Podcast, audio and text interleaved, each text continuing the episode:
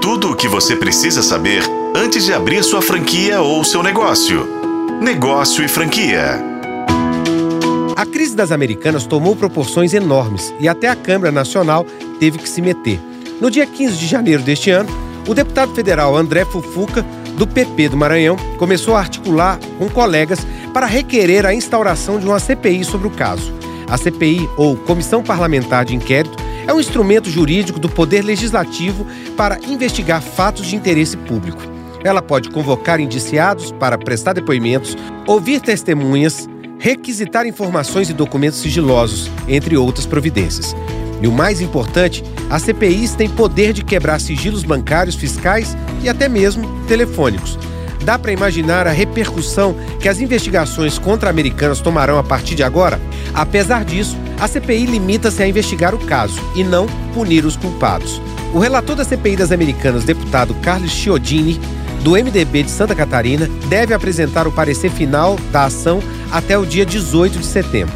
Até lá, estão previstas oitivas com diretores e ex-diretores da empresa, como Sérgio Rial, responsável por revelar o rombo nas contas da Americana.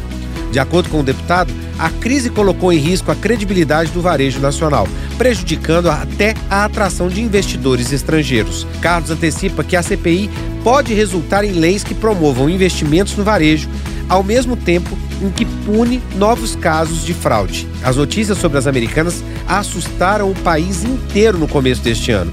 Inicialmente, ela anunciou um rombo de 20 bilhões de reais em suas contas, mas depois admitiu que a dívida passaria dos 43 bilhões. Em resumo, esse rombo teve origem no registro de dívidas que a empresa tinha com fornecedores e bancos. Apesar do medo da população, a companhia afirmou que os consumidores podem comprar sem medo e que as lojas funcionarão normalmente. São cerca de 3.500 pontos em todo o país. Mas e as franquias que compõem o grupo da Americanas? Como serão afetadas com o andamento da CPI? Diferente da empresa, elas não entraram em recuperação judicial, mas foram prejudicadas pela descoberta do rombo.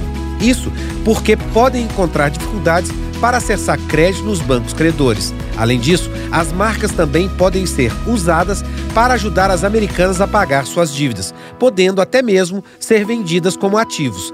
E foi isso que aconteceu no último mês.